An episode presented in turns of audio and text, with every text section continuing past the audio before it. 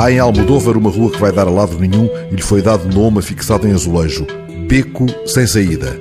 E há uma rua da Laracha.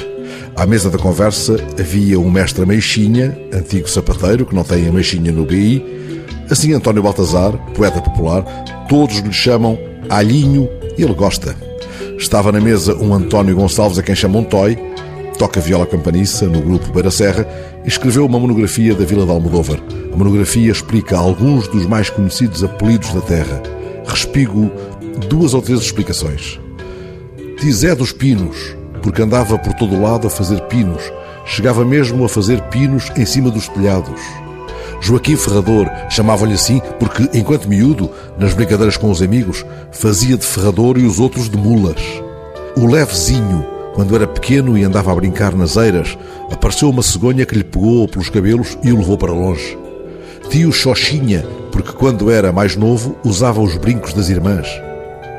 Tio Bonica, assim chamado porque quando era criança jogava a bola com as bonicas das vacas. Chico da Cagada, quando era novo começaram a chamar-lhe o Cagada e hoje é conhecido por esse apelido. Chapéu de Ferro, porque quando trabalhava na Suíça andava sempre com um chapéu de ferro na cabeça. Mas há um que bem podia fazer furor nesta campanha se ela não estivesse já quase de tenda desmontada. Chico Ideia, porque tinha sempre ideia fora do vulgar. Quando dava palha aos burros e estes não queriam comer, devido à cor amarela da palha, resolveu pôr-lhes uns óculos verdes para os burros pensarem que estavam a comer erva.